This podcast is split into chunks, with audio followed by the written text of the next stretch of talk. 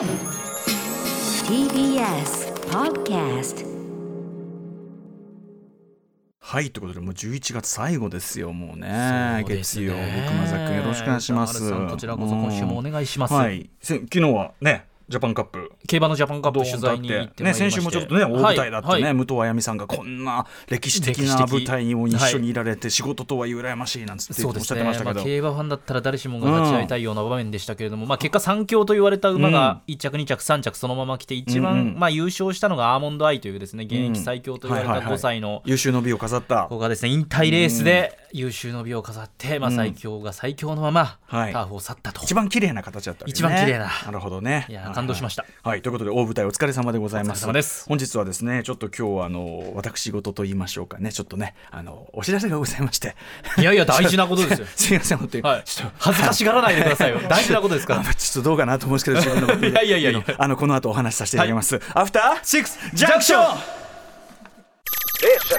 After Six Junction. 11月30日月曜日、えー、11月も今日で終わりでございます、はい。えー時刻は6時1分になりました。ラジオドッキの方もラジコドッキの方もこんばんは。は。TBS ラジオキーステーションにお送りしているカルチャーキュレーションプログラムアフターシックスジャンクション通称アトロック。パーソナリティは私ラップグループライムスターの歌丸です。そして月曜パートナー TBS アナウンサー熊崎和人です。早速ですが歌丸さんから すいません。ビッグなすいませんね。お知らせということでお願いいたします。そうなんですよ。あの、まあ、この11月はずっとあの推薦図書月間でねやってて、はい。い、ろんな人が本をおすすめ、ね、されてきましたよね、はい。でもう本当に皆さん読みたい本読まなきゃいけない本、ええ。なんかいろいろ溜まってる中でこれ以上ね本なんかこれこれだから一番良くないタイミングじゃないかなってもう本はいいだろうみたいないやいやいや。思ってるそういうタイミングで紹介する月間ですからいいんじゃないですか？一番良くないタイミングでの告知な気がしなくもないんだけど、えー、と皆さんにぜひですね、はい。あのつねこうレジに一冊こうついでにねポチョンとこう持ってっていただきたい一冊がございまして、なんと私どもライムスターというねラップグループやっておりまして、まあ3人組なんですけども、えー結成30周年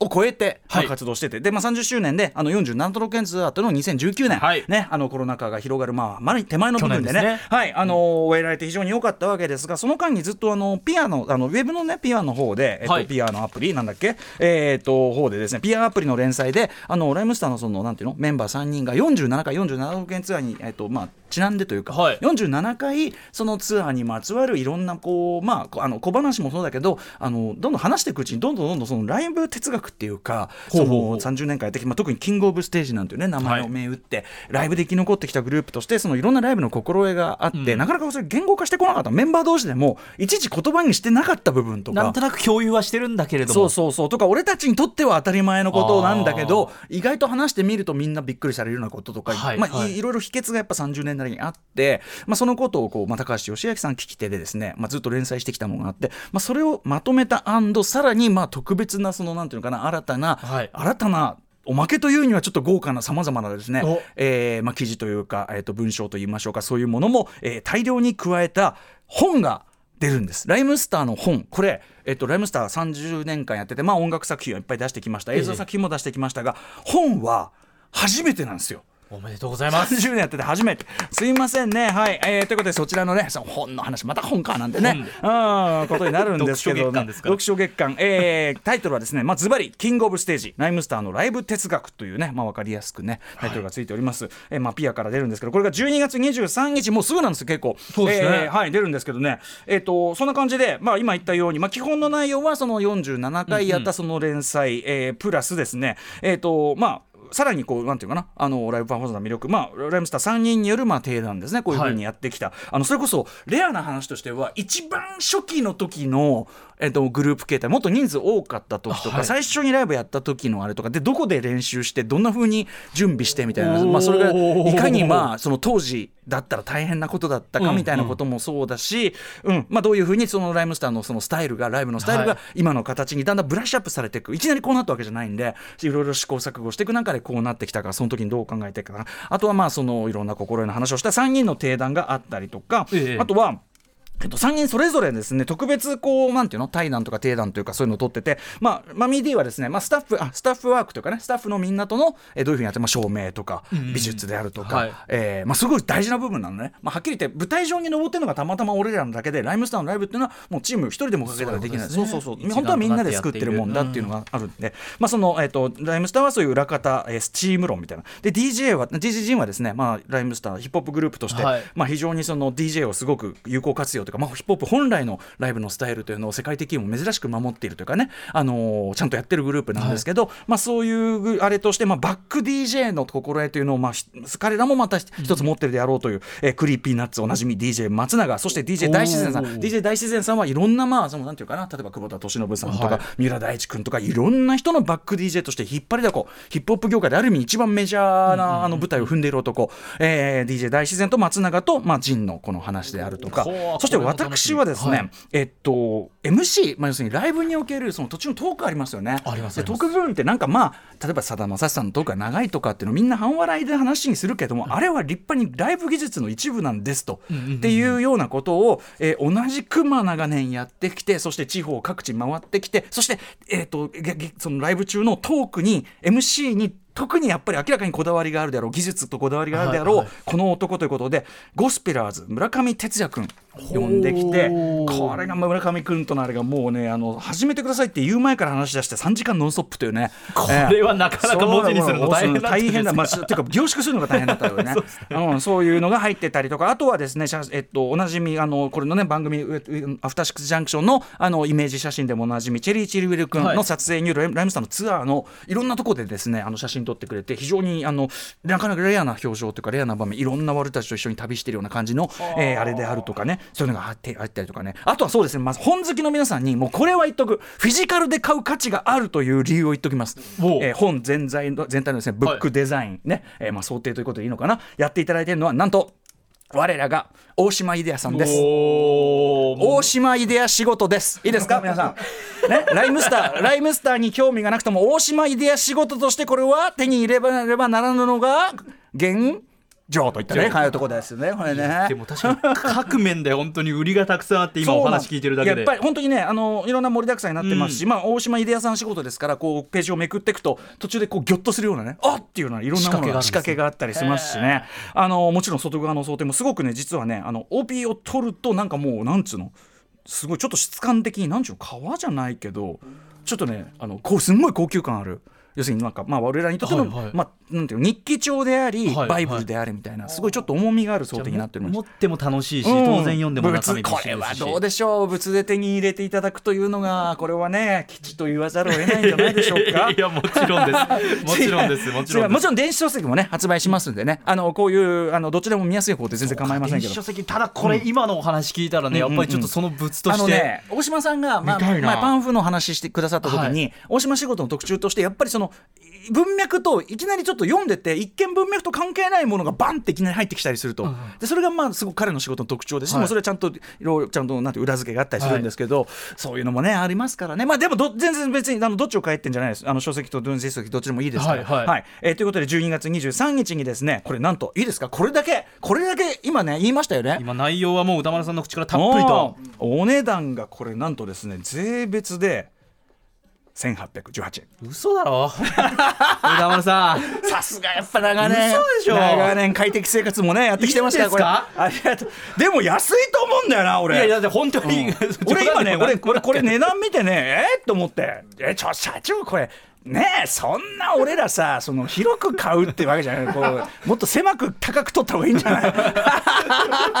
なんつって。あのーでもとにかくなんていうの？あのー毎日ねラジオやってラジオのおじさんとして親しんでいただく全然いいんですけどまあ僕のなんていうのかな？まあ本業というかなりわいというか、うんうんはい。あのーでやっぱりすごく本当に自分たちで作り上げてきたあのそのなんていうかな？本当にイズムというかいろいろ自分たちで見つけてきたライブ。でもねそれがやっぱり全く別ルートで頑張ってきた、例えば村上君とかとも一致するし、あとね面白いのは僕ねえっと2000年ですね。2000年に、はい。2001年かな？に、えっと雑雑誌「ブラスト」当時はいフロントといったかな、の、えーず記事でライムスターにインタビューされた時にやっぱライブ心得みたいなそういうコーナーがあって、まあ、それこそこの横にいる構成作古川光さんが記事作ってたりするんだけど、そこでと言ってることとねあのあ全然やっぱブレてないっていうか。あじゃあもう哲学的にはもうそうそうそう。2000年であのぐらいにははもう多分出来上がって構築されてるんですねう当時はまだクラブでねやってた頃なんでそんなホールとかでやってないんだけど、はい。でもやっぱ同じなんだねやっぱねちゃんとやるっていうことのイズムはね。うん。いやいやでもとにかくねあのめちゃくちゃこれあの中身本当に私が言うのもなんですがライムスターのファンのみならずってこういう言い方すると本当にね嘘くさくなるけどまず音楽をえ特にまあライブをやったりして音楽を長く続けたいと思っている人、これだからジャンル限らず、はい。はい、その長くキャリアを続けたいと思ってる人には絶対ためになることいっぱい書いてあると思う。うん、あとはもっと言えばそのだからクリエーションというかなそのアーティストとして長くやっていくための何かみたいな、すごくねあの入って普遍的なことが入ってると自分で言うのもなんですけどあると思うんで。僕はアナウンサーでやっぱり人前に立つ時にどうかっていうところはいはい。もなんか今の話聞いてると絶対参考になることばっかりだなっていう。番組だってみんなでチうんームだ感しそうだよね。そのマイク持って喋るっていうのもあるし、そしてあと例えばさ前後裏があるっていうのも同じことなんだよね。ね。裏でやってるものとかさ。何事もそうですよね。そうそうそうそういうコンペティションがやっぱある。常にバトルだし競争だしっていうのあるわけで、あのーお役に立つんじゃないかと思うんですよ。なので、えー キングオブステージライムスターのライム哲学何しろライムスター初ですからあの、はい。30年にして初のなんて非常に気合が入った一冊となってますんでね。もうこれ出したらもう二度とねもう字をね私どものその字を見ることもない。何をおっしゃってるんですか。そんな字そんってなんだ。字って何ですか。とにかくあの珍しいライムスターの本なんでぜひちょっとこの機会に皆さん手に入れていただければ嬉しいなと思っております、えっといろいろねあのいろんなところで買うと購入特典とかいろいろあったりするんで、これはあのライムスターホームページとか見ていただければはい。分かるようになってます、あい、いですか？社長こんなこんな感じでいいですか？ホームページとか丸見ればが出ました。分か改めて詳細、今日の21時ですかうん。ら番組終了のタイミングで、はい。ライムスターの公式ホームペホージにージに発表されるということ出でるので、はい、そちらを見てください。ということでこちらが私の、えー推薦図書ということで。推薦図書これですか？違うんですか？ダメですか？もう一冊。ん。違うんだよ。ここからが推薦図書ですねうん歌丸さん。熊崎君ごめんね俺ばっかベいやいやいやいやあのえっと推薦図書ね月間、まあこ一応今日で終わりなんですよねで今日のだスーパーサザダンゴマシンさんで今日鳥なんですよ、はい。で一応あの各曜日パートナーの皆さんにもねいろいろね、はいあの先週のはい、熊崎君のあのフィルナイトも本当面白かったですけど、えっと私もじゃあ一冊選ぼうかな。であの一冊システムになったじゃない？これやっぱきついね。一冊はきつい、一冊選べない。だから俺はやっぱりあの自分の番組特権生かして俺はあの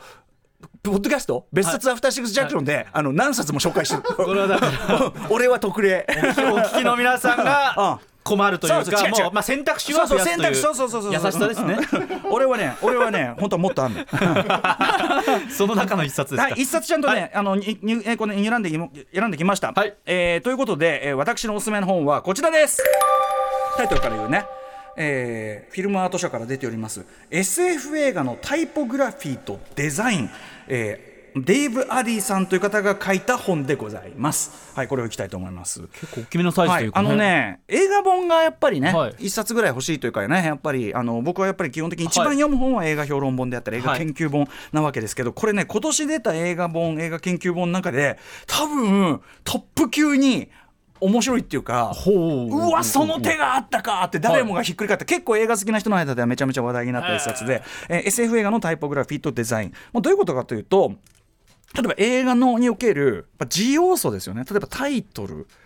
タイトル字だよね、はい。とかあと劇中に出てくる字要素。例えばそうだな、えー乗り物についてるこうなんかこう字みたいなのが載ってついてたりさ、あとうんはいコンピューター画面の字であるとかさ、はい。まあ、そういうえ字映画の中にう伺ってるその字のフォントとかそこに注目したという、えー語った一冊なの。だからそれこそ福田理香先生のフード理論じゃないけど、えー、とフォンフォント理論というかタイポグラフィー理論というか結構分厚めですが全部これフォントについ本て字についいて書かれてるの。で特にやっぱり SF 映画っていうのはさ世界を丸ごと要するに嘘っぱちの世界を作るわけじゃない、はい。でそのなんていうの？例えば字1個作るだけでなんとなく我々が抱くイメージがその世界観を補強する。例えばあこれ未来なんだ。字見るだけであ未来かこれって分かるとか。字見ただけであちょっと昔。そういうの分かるでしょ？なんとなく昔。かに無意識にもうすぐ分かっちゃうっていうしかもねその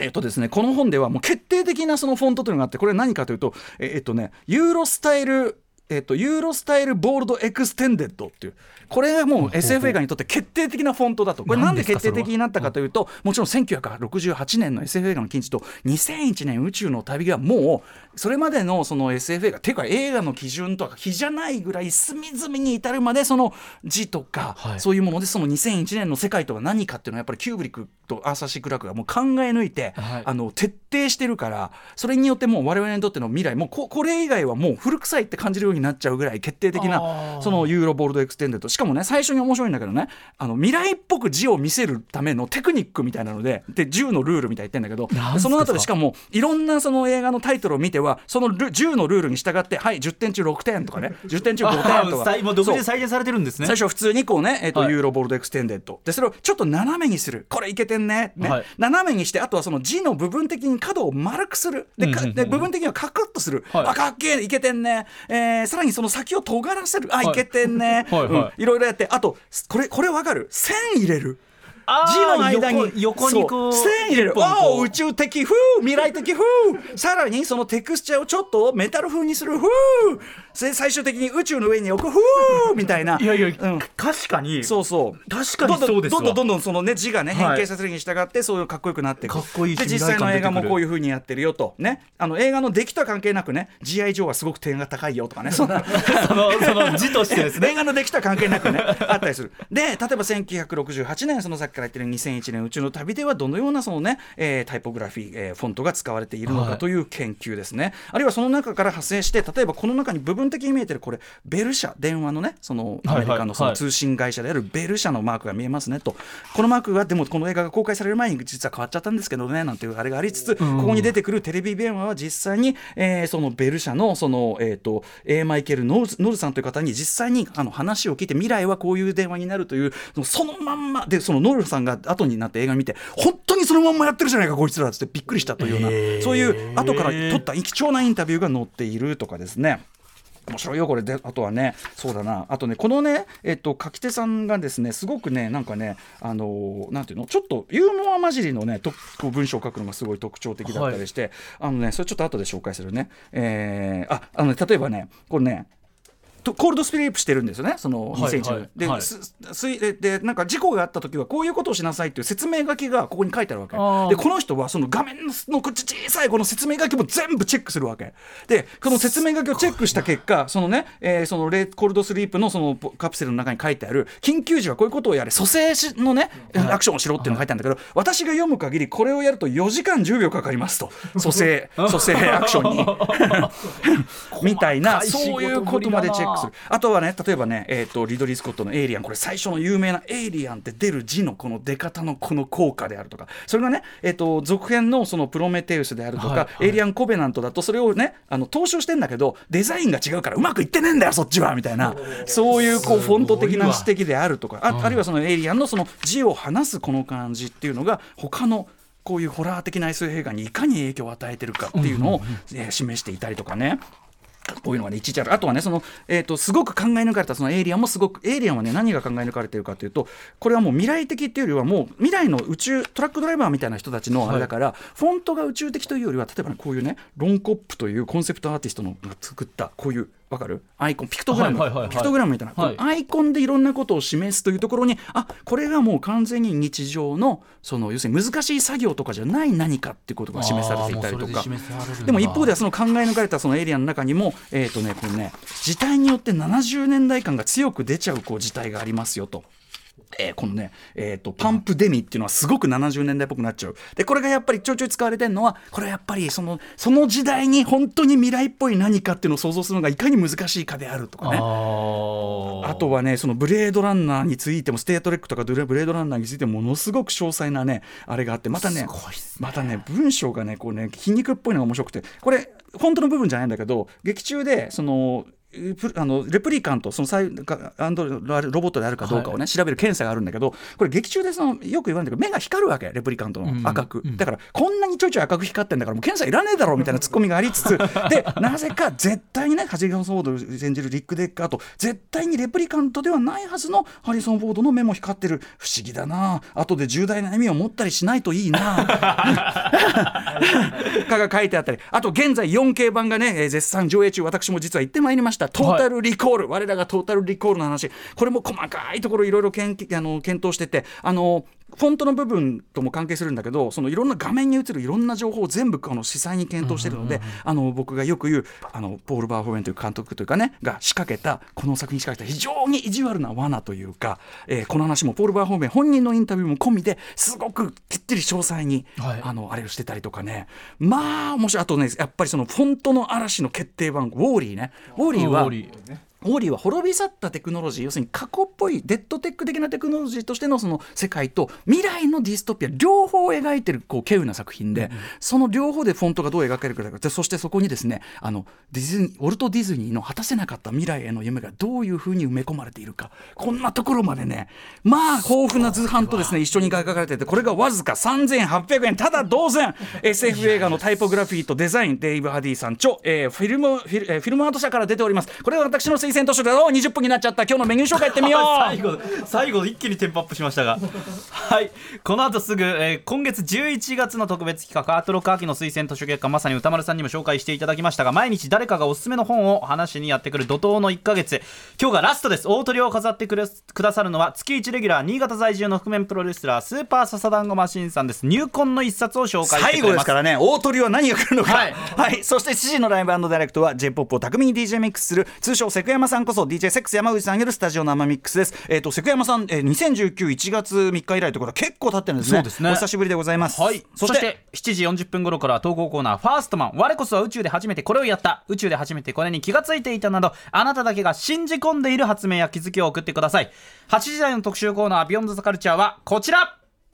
ウィズコロナで変わりゆく映画の撮影現場。その最前線では一体何が起きているのかレポート by 映画飛行岩田和明入江優監督。はいということであのーまあいろんな業界がウィズコロナでねまあいろんなことが変わっちゃってる中ですね、はい。映画の撮影ってどうやってやってんだってことですよね、えー映画作りの最前線では今どんな工夫を凝らして対応しているのかコロナ禍でのリモート映画の可能性について、えーこの番組でも報告してくださいました。雑誌映画飛行の岩田編集長にこちら詳しく伺います。さらに同席するのは実制作映画「シュシュシュの子」がクランクアップクランクアップしたばかりの入江優監督、えー、ウィズコロナで営業を続けるミニシアター。特に地方のミニシアターは今どんな現状でどんな取り組みをしているのかを語っていただきます。番組への感想や質問などリアルタイムでお待ちしています。アドレスは歌丸 @tbs.co.jp 歌丸 @tbs.co.jp まで。読まれた方全員に番組ステッカーを差し上げます。そしてツイッター、LINE、インスタグラムも稼働中です。各種フォローお願いいたします。それではアフターシックスジャンクション行ってみよう。After Six station after 6 junction.